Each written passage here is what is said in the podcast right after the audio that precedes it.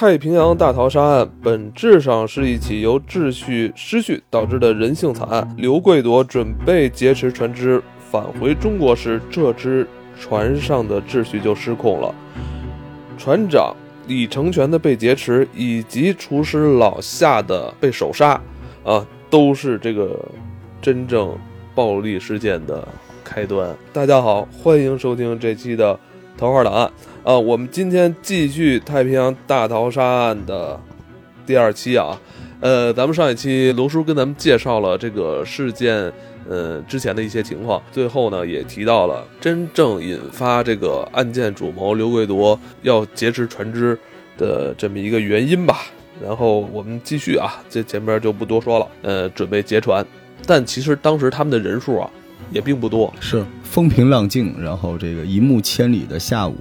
啊，刘贵夺手持自制钢刀，准备走上船长的这个房间的之前的那一幕，他曾经问了赵慕成说：“你要不要加入？”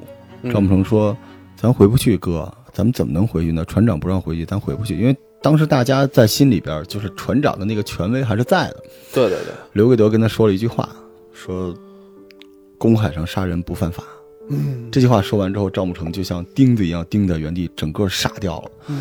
他后来自述说，当时我的眼就是看着海，然后用侧目的这个余光看着刘贵夺一步一步往这个船长室爬。其实那种感觉也像是看着这个 Caesar 一步一步爬上了他的王位啊。而且与此同时，还有大概十几个并没有参加这场叛变的船工，大家都假装的。在那钓鱼，但是赵慕成发现大家没有往下放鱼钩，说白了就是这些人其实心里都知道发生了什么，但是虽然他们没有参加，也完全不准备阻止这件事情。这件事情当时还没有成为一个暴行。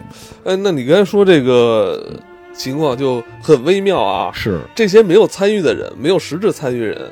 但是他也没有阻止，这是一个很微妙的一个心态变化啊！对，这这这不就是我们想追求的电影里那种最深刻的那种 那种东西吗？因为当时大家对这件事的认知是，这是一场政变，这不是一个暴动。这个刘贵铎非常的聪明，他他具备农民起义军领袖的所有潜质。他说：“我们要回家，我跟船长谈谈。”所以这个时候其实。并没有激化到那种程度。我们可以想象，如果当时船长同意了，说那咱们就回家就完事儿了。那个时候的大副、二副、轮机长还都在船长室里边。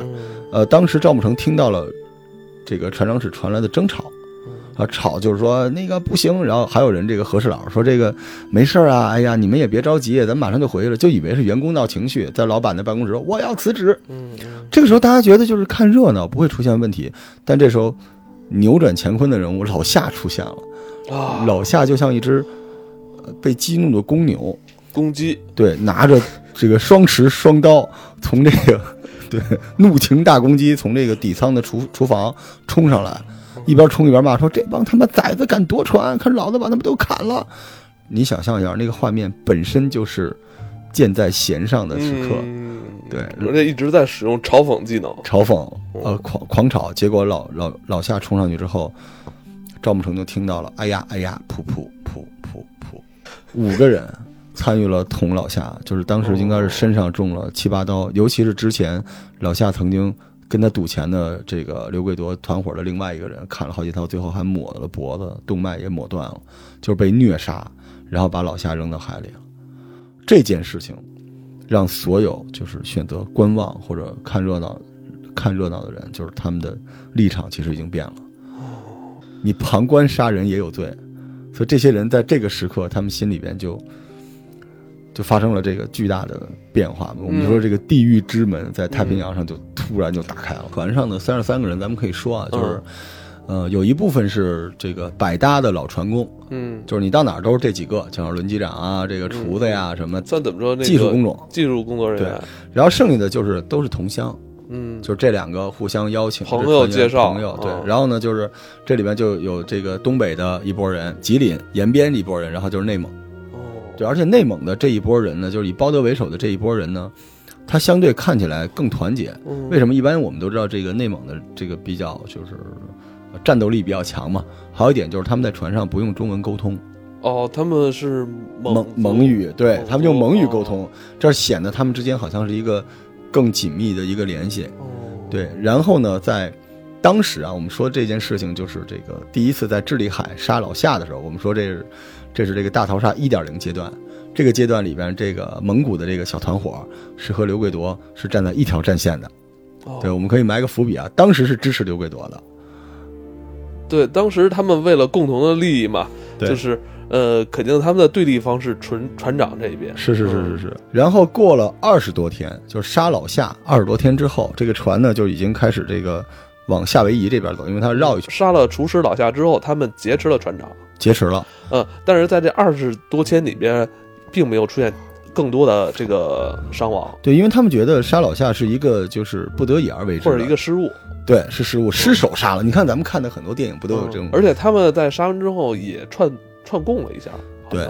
而且其实当时呃，轮机长包括大副什么的没有特别激烈的反抗，因为嗯船还在运作，而且他们当时破坏了这个船的 GPS，就是通讯系统，因为怕国内人知道，但船还在正常的航行。而且当时他们也都害怕。杀完老夏之后发生了什么呢？嗯从这个这个赵慕成的这个观点说，就是当时啊，这个刘贵铎，呃，不到这个甲板上来，每天就跟他这个这个十一罗汉啊，就是天天这十几个人蹲在那儿嘀咕，嘀咕什么呢？就嘀咕说这几个人可能要叛变咱们，啊，那几个人我看着不顺眼，但这几个人我觉得他们将来可能会反杀咱们，就是开始怀疑，散播这个怀疑的种子。嗯。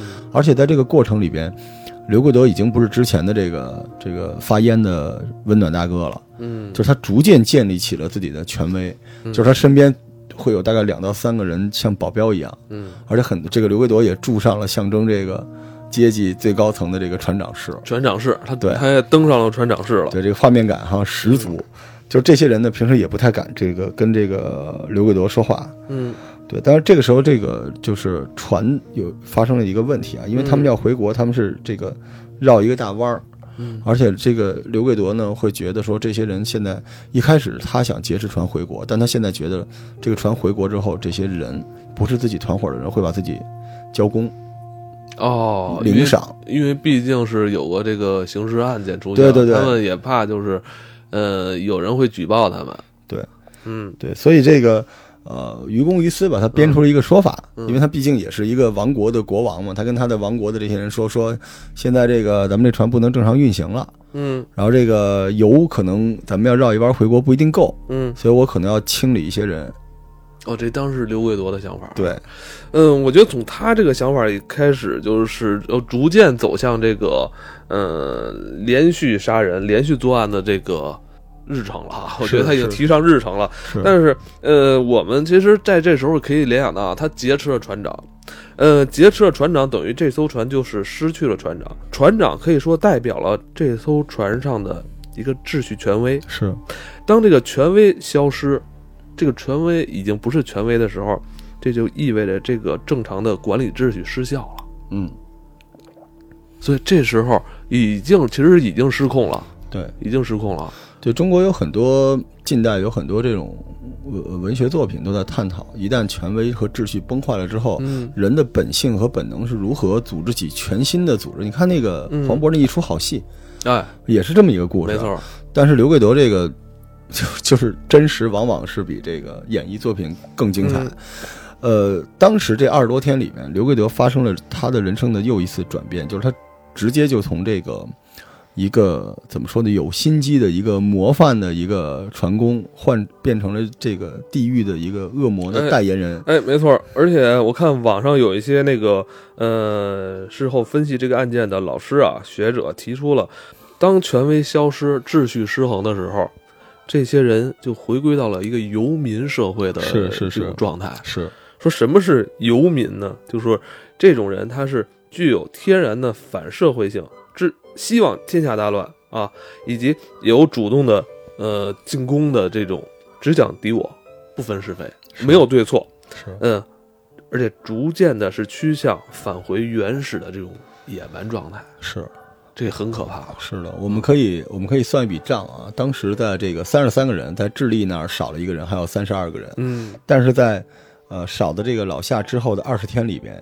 他们从三十二人锐减到二十三人，就短短的几天之内，他们又杀了九个人。这这个东西你就这么想象，当时我们还原一下什么样啊？还是用赵木成来还原。当时他在这个上下铺睡觉，然后突然听见有人进来说：“谁谁谁，你出来一下。”然后这个时候呢，他有一个特点，就是这个船的这个正面上有那个可能就放什么，呃，凤凰传奇啊，放什么那种特别热闹的歌，声音非常大，频率非常大，在大海上放。然后他的这个歌声中隐约听到了惨叫声，赵慕成隐约听到了惨叫声，但是他当时已经非常的疲倦，而且他担惊受怕已久，他也不知道出现了什么，所以他就蒙着头继续睡。嗯然后等他睡着睡着，发现他船舱里的人几乎已经快没有了。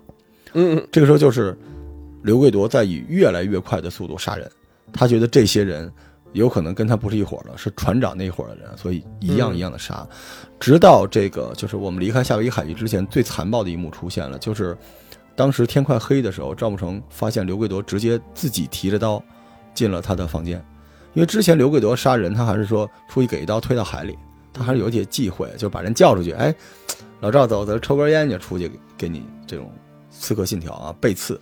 现在不是，刘贵德直接提着刀，满脸是血冲到了房间里边，因为当时赵慕成跟二副在一个房间里，然后赵慕成看到他终生难忘的一幕，可能也是刘贵德就是杀身成魔的那一幕，他把这个二副从床上拽下来，一边跟他聊说：“你不是挺能的吗？你咋掉地上了？给一刀。”哎，你怎么不死呢？给一刀！你不是挺能的吗？给一刀，直接把这个这个二副给戳烂了，就把它肢解成像鱿鱼一样的东西就。直接是嗜杀成性了。啊而且就在短短的一天之内，从一个被刺的人直接变成了一个嗜杀成性的一个恶魔，然后把这个就是，而且最恐怖的一幕是赵慕成。这个一直就是他心心念念刘贵夺，他觉得比较复杂嘛，因为这个人有的时候对他还挺好的，嗯，但是这一天，当刘贵德杀完了这个人的时候，他这个收刀的时候，然后满脸是血，他狞笑着看着赵慕成说：“说你不是不想加入我们吗？你现在加入也晚了，但是我现在不想动你。”然后笑着呲了牙走了。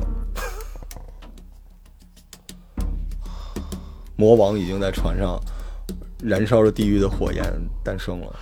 我们知道刚才提到船长，对，就是他船长现在是相当于被他软禁，嗯，就是给吃的、嗯给说的。但是船长这个时候呢，就是基本上还是你认为他为什么没有杀掉船长呢？他们觉得还有退路，船长就是他们的退路。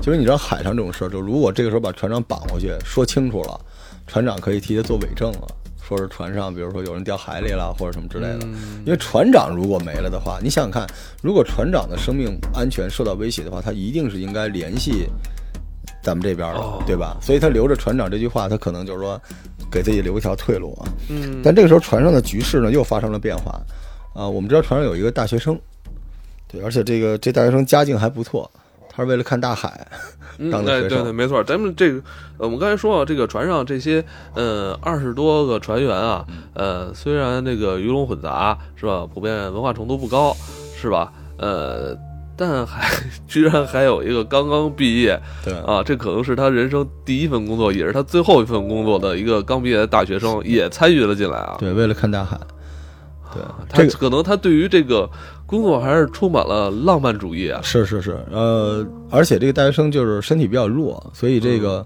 当年的刘贵夺一点零嗯和赵慕成还对他挺照顾的，嗯因为岁数也相仿嘛，刚毕业。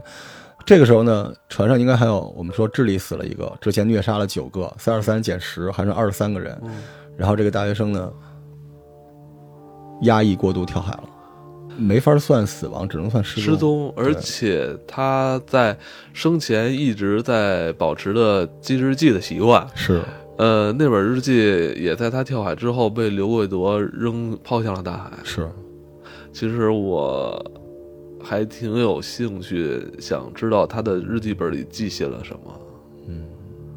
嗯，其实这个船上还是有一部分不愿意参与到这种呃暴力虐杀的这个行径之中的人。那他们选择了什么呢？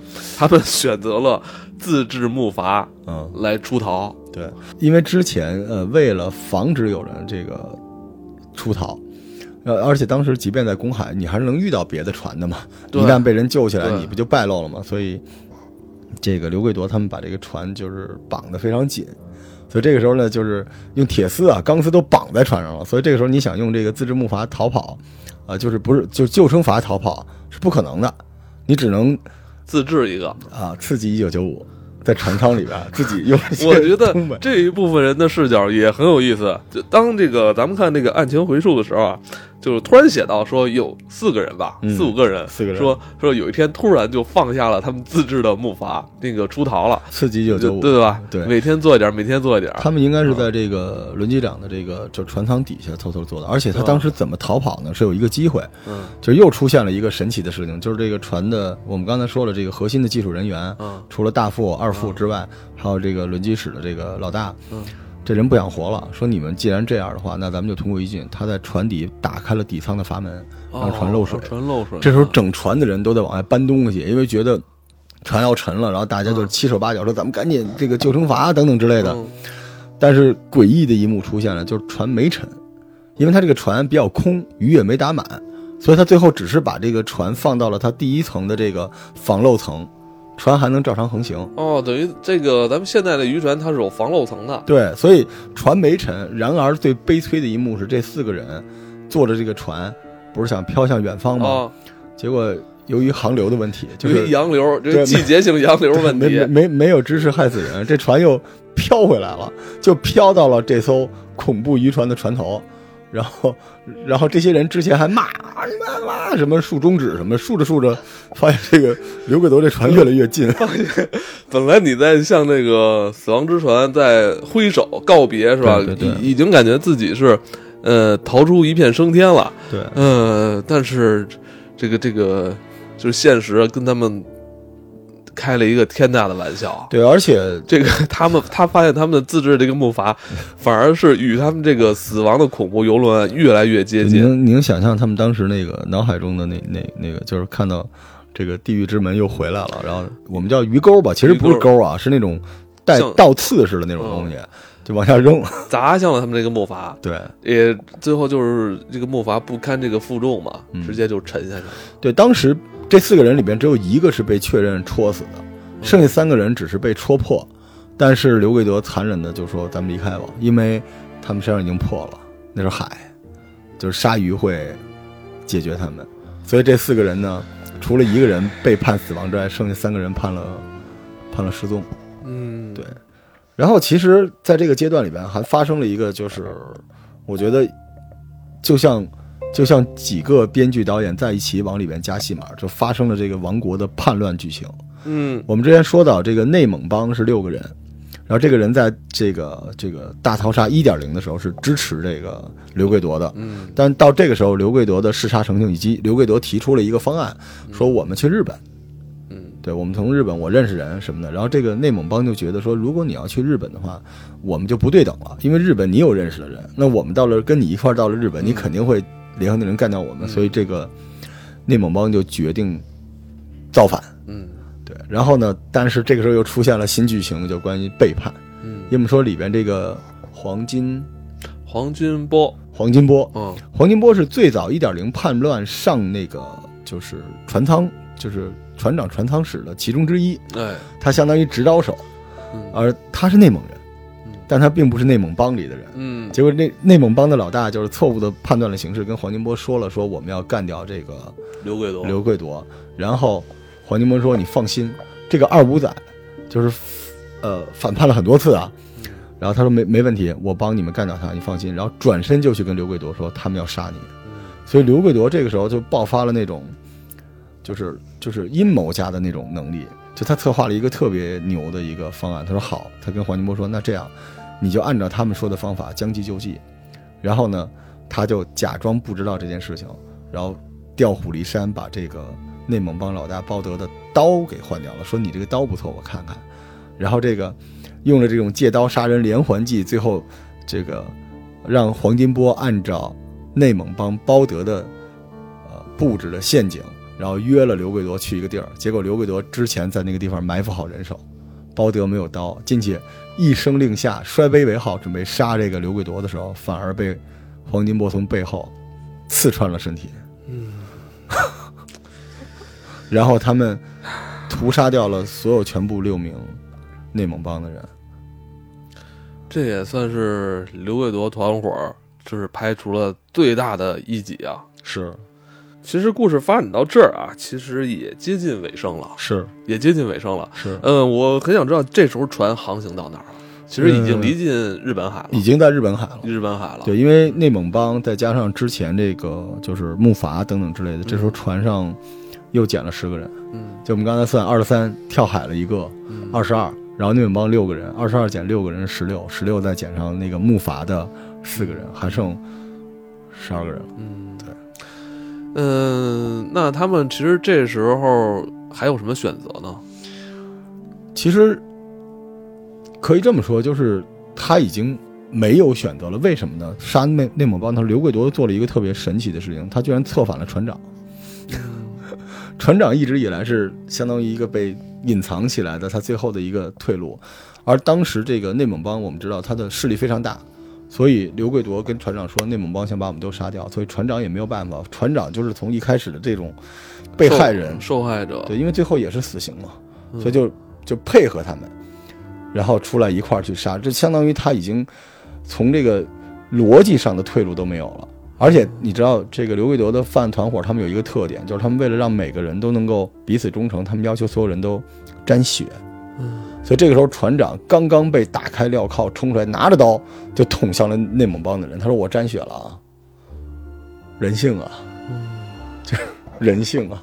而且后来船长变成了一个有勇有谋，配合他继续埋伏屠杀内蒙帮，包括后来这个你说的这个竹筏嗯，这件事情，对，就是往下戳这东西，都是船长特别努力的戳，一边戳一边跟刘贵多说：“你看，你看，你看，我跟你们是一伙的啊！”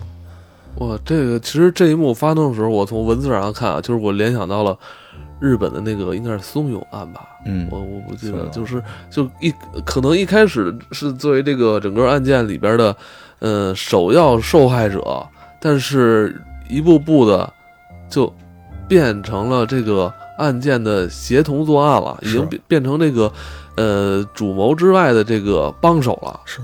这很可怕。呃，其实当走到这一步的时候，呃，他们没有退路，他们还是得回国。对而且他们进行了这个求救，好像当时是也是通过咱们的渔政船，最后把他们给呃拖了回来。对，就是因为呃他的这个轮机长嘛，嗯就是说我要跟你同归于尽，然后后来这个人失踪了。嗯对，我们现在回过头来能算一下这个人啊，三十三人，智利海沙嗯老夏，嗯然后完事儿在这个呃夏威夷杀九人，嗯。就是他杀身成魔的时候，嗯。然后这个大学生跳海少一人，嗯。然后又在刚才我们说的这个杀内蒙帮六人，然后杀完内蒙帮这几个人坐竹筏自自制这个小船逃跑的时候，嗯。轮机长失踪，然后剩下四个人被船上扔下来的这个鱼钩子戳死，所以现在就已经没有人了，没有人。这个时刻，这个刘贵夺又做了一个选择，说因为船舱虽然呃没有漏，但船基本失去了动力，嗯，对，而且他们现在也没有别的办法，所以他说那索性就是只能给咱们祖国发一个求救信号。对，而且当时他们的说法是这样的，他们说就说失踪的那四个人，竹竹筏的那四个人是他们杀的所有的人，啊，我们都是被害者，我们都被捆起来了。这也是他们最后一次串供了。对，串供，而且这个时候就是没有无辜的人了，因为我们说到，一直以来就是我们的潜在主人公这个赵慕成，嗯，他一直以来都是被害的方式，而且他有几次就是当时这个船长已经翻翻，就是已经背叛了之后变成这个恶魔的时候，船长曾经跟这个赵贵呃刘贵德说，我们要不要让赵慕成沾点血？刘贵德说算了，哎，对，没错，这个当时还是船长提出来的。是嗯很神奇。刘贵德说他没杀过人，算了吧。就是你知道人人性里边有一点点奇怪的东西，所以赵慕成一直以来在船上，他就特别担心有人杀他。但是关键时刻，他觉得他要死的时候，刘贵夺居然会保护他。刘贵夺说：“我们这些人都不得好死，但是如果你能回家，你就回去吧。嗯”对，有这么一个细节。当时，嗯当时这个刘贵夺，因为当时不是要亡命日本嘛，嗯，就是在他们决定呼叫之前，他们有一个机会亡命日本，他要求所有的船员给自己家人打电话，哎每个人汇五千块钱，啊，汇到一个卡上。这是刘贵夺女朋友的账号。哎，结果呢，挨个汇汇汇汇到这个赵木成的时候，赵木成说：“哦，我父亲走得早，家里可能没什么钱。”然后这个别人就不信，但是当时刘贵夺说：“那你算了吧，你给你妈打个电话报个平安嘛。你说你能回去。”他说了这么一句，但是最终赵慕成可能也是害怕嘛，就没有打这个电话。但是当时他觉得刘贵德，用他后来的话说，那一那一刻晚上我想了很多东西，就可能我们能想象刘贵德人性中的一点点善，就在赵慕成身上。呃，或者我想是，我我在揣测他这个内心的时候。呃，是不是刘贵德一直是想给自己内心找一个平衡？没错，就是或者是还证明自己是一个人，充满人性的一个人，他想给自己找这么一个理由。对我只想在你人身上我有人设，嗯，就是其他人你不要管。嗯，所以好几次其实赵慕成都是走向这种亲手沾血的边缘的时候，居然是刘贵德把他推回去了。嗯，可是到最后这个时刻。就是赵慕成还是沾了血，因为我们说最后这个就是屠杀内蒙人的这一段时间里面，因为船长给了很多压力嘛，说你那我都沾血了，他怎么着？最后没办法，还是把一个内蒙帮的人捆了起来，然后扎了几刀，虽然没死，然后让这个赵慕成把他推下去了，推下去了，推下去了。就是这一刻推下去的时候，这艘船上没有任何人是无辜的。呃，其实特别有意思啊，当他们上岸之后，呃，其实警方就已经都准备好了。要逮捕他们了，而且他们还不知道。而且特别有意思的是，他们每个人在登陆之后，每人进一艘警车。是，我觉得应该是当时咱们警方已经预想到这个事件的严重性了。是，其实最后被告人刘贵夺、江小龙、刘成建、黄金波犯故意杀人罪，判处死刑，剥夺政治权利终身。犯劫持船只罪，判处无期徒刑，剥夺政治权利终身。罗叔一直提到的就是跟刘贵夺一直关系比较要好的这个赵慕成，是，呃，他的好像刑期是相对要轻一些，判了四年。他是这个太平洋大逃杀亲历者自述的呃被采访人，是。这里有有有几个小细节，嗯，就是大家可以回味一下。一个就是这个赵牧成啊，因为我们在整个这个过程里边，你能感受到他的内心的那种纠结，就是从人到魔，人魔之间来回的这种，就是无处安放。所以，当他听说自己被判了四年的时候，他在法庭上就是非常的高兴，嗯，他觉得我终于能够放下这件事，他来说是一个解脱啊，解脱就是你能想象他就是已经被折磨的没有人样，然后身心俱疲，你能想象一个。之前发你烟的大哥过来问你要不要参与，然后你拒绝了他，他从你身边可能挨着你，因为那个船很小，蹭着你的衣角，带着他的屠刀，走上了成魔的路。那个时刻你都不敢看他，而你身边所有身边的同伴，沉默的羔羊一样，只是默默的坐在那儿看着一切的发生。所以我觉得他内心是有极大的负罪感。嗯，甚至你像刚才罗叔刚才提到了这个赵牧成。呃，在得知自己获刑四年之后啊，自己这个心底也是，呃，放下一块石头。所以牢笼有的时候对于丑陋扭曲的灵魂是一种解脱。嗯，他需要得到这个解脱。你知道当时，呃，判完然后这个赵慕成离开这个监狱牢笼的时候，他当时身边他经历了两个人的房间，一个是这个黄金波。我们说黄金波当时为了这个这个刘贵夺，然后。不惜出卖了自己的内蒙兄弟，但是当时黄金波双手拄着那个牢笼的那个杆儿，然后然后这个赵慕成经过他的时候，黄金波跟他说：“出去别那个了啊，好好的。”然后他最后经过的那个房间是刘贵夺的房间。我们知道刘贵夺被抓起来之后啊，他数次想逃跑，居然想越狱，最后警察就把他这个双手双脚都捆在那个铁床上。赵慕成经过那个铁床的时候，刘贵德抬起头来看了看他，然后用手。比了一个枪指着自己脑袋的姿势，开了一枪，然后冲他呲出了一口白牙的狞笑。那一刻，我相信赵慕成想起了船舱里的某个下午，刘贵夺用刀戳死二副的时候对他的那个狞笑。